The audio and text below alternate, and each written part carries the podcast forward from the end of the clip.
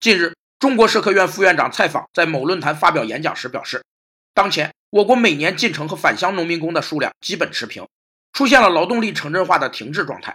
而不好的城市政策会推动农民工返乡，造成劳动力从生产率高的地区向生产率低的地区流动，形成逆库兹涅茨过程。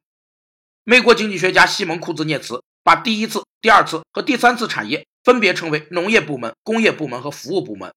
一九四一年，他在《国民收入及其构成》一书中指出，农业部门的相对国民收入在大多数国家都低于工业部门和服务部门，大多数国家农业劳动力减少的趋势不会停止。工业部门国民收入的相对比重呈上升趋势，劳动力的相对比重大体不变。服务部门的劳动力相对比重几乎在所有国家都是上升的。国民收入的相对比重略有上升。采访指出，中国农民工返乡这种逆库兹涅茨过程不利于经济增长，尤其不利于实体经济的发展。